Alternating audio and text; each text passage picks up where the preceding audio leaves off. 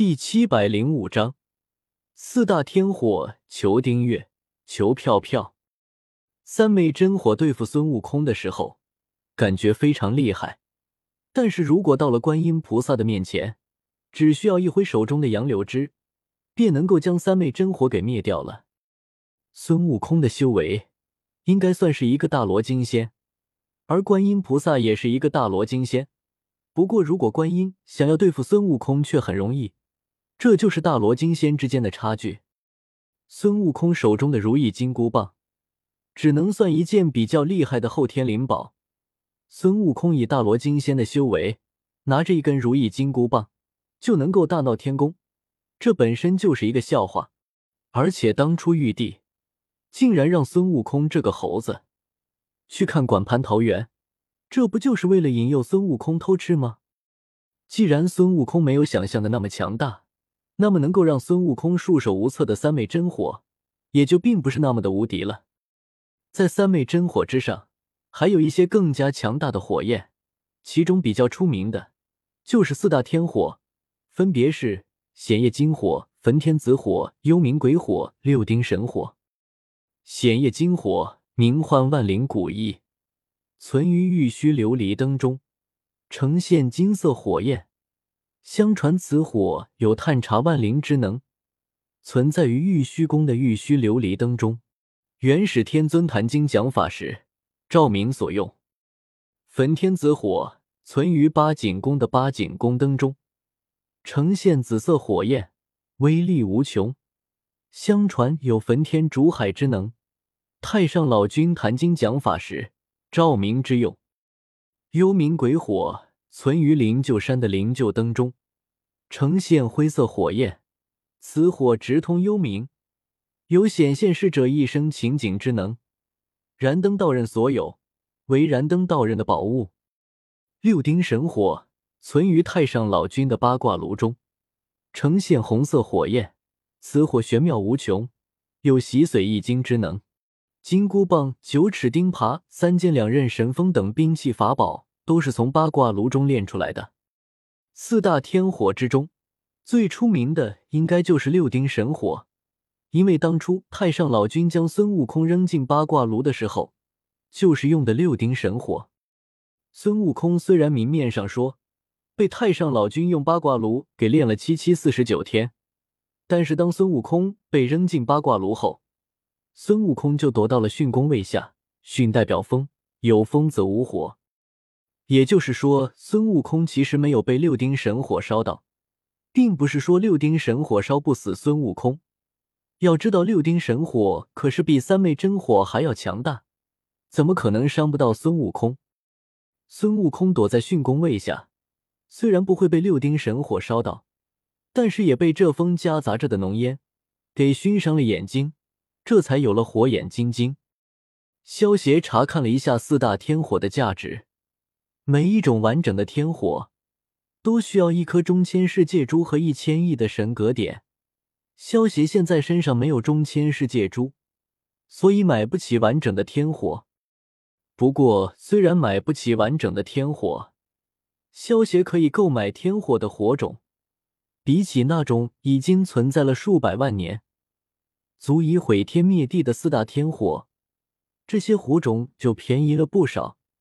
只是威力也减弱了不少，需要依靠消息的培育，才能够成长为完整的四大天火。四大天火的火种虽然便宜了不少，但是也只是相对的。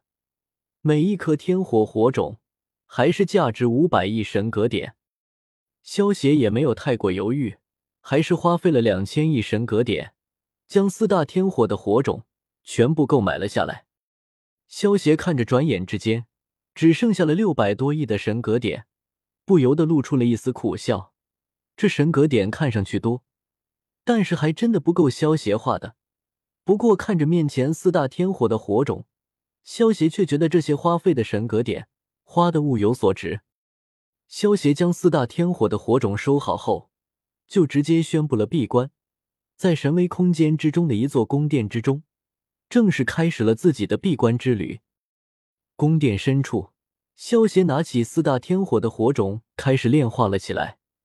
四大天火虽然强大，但是也需要时间的积累，才能够达到毁天灭地的地步。而萧协的手中的只是四大天火的火种，炼化起来还是非常容易的。耗费了一个月的时间，萧协顺利的将四大天火全部炼化。炼化了四大天火的火种，焚诀也提升了一个等级。如今的焚诀已经和八九玄功这种顶级的功法有的一拼了。四大天火虽然潜力巨大，但是成长起来需要很长的一段时间，我可等不了那么长的时间，所以四象真火给我吞了它们。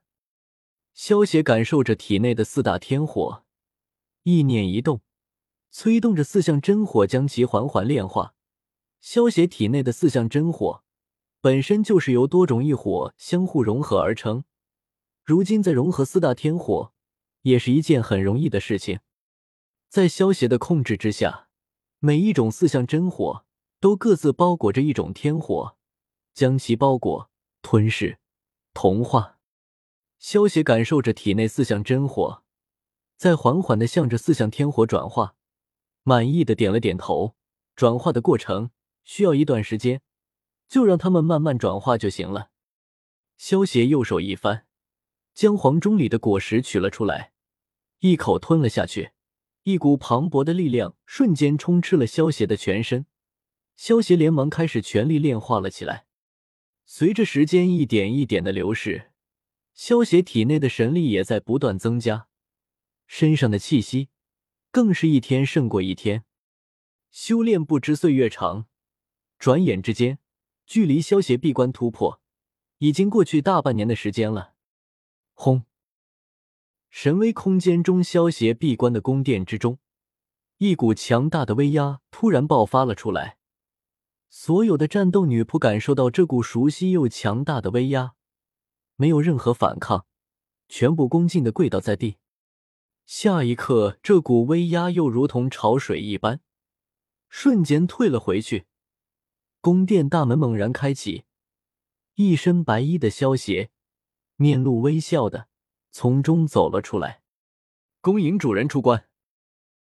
白素贞他们这些战斗女仆们同时娇声喝道，整齐的声音瞬间充斥了整个神威空间。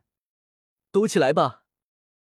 萧协笑着点了点头，抬手道：“谢主人。”战斗女仆们闻言，整齐划一的谢了一声，齐齐站起了神来。“哥哥，你终于出关了！”龙葵扑到萧协的怀里，小脑袋在萧协的胸口蹭了蹭，开心的叫道：“乖了。”萧协有些宠溺的摸了摸龙葵的小脑袋。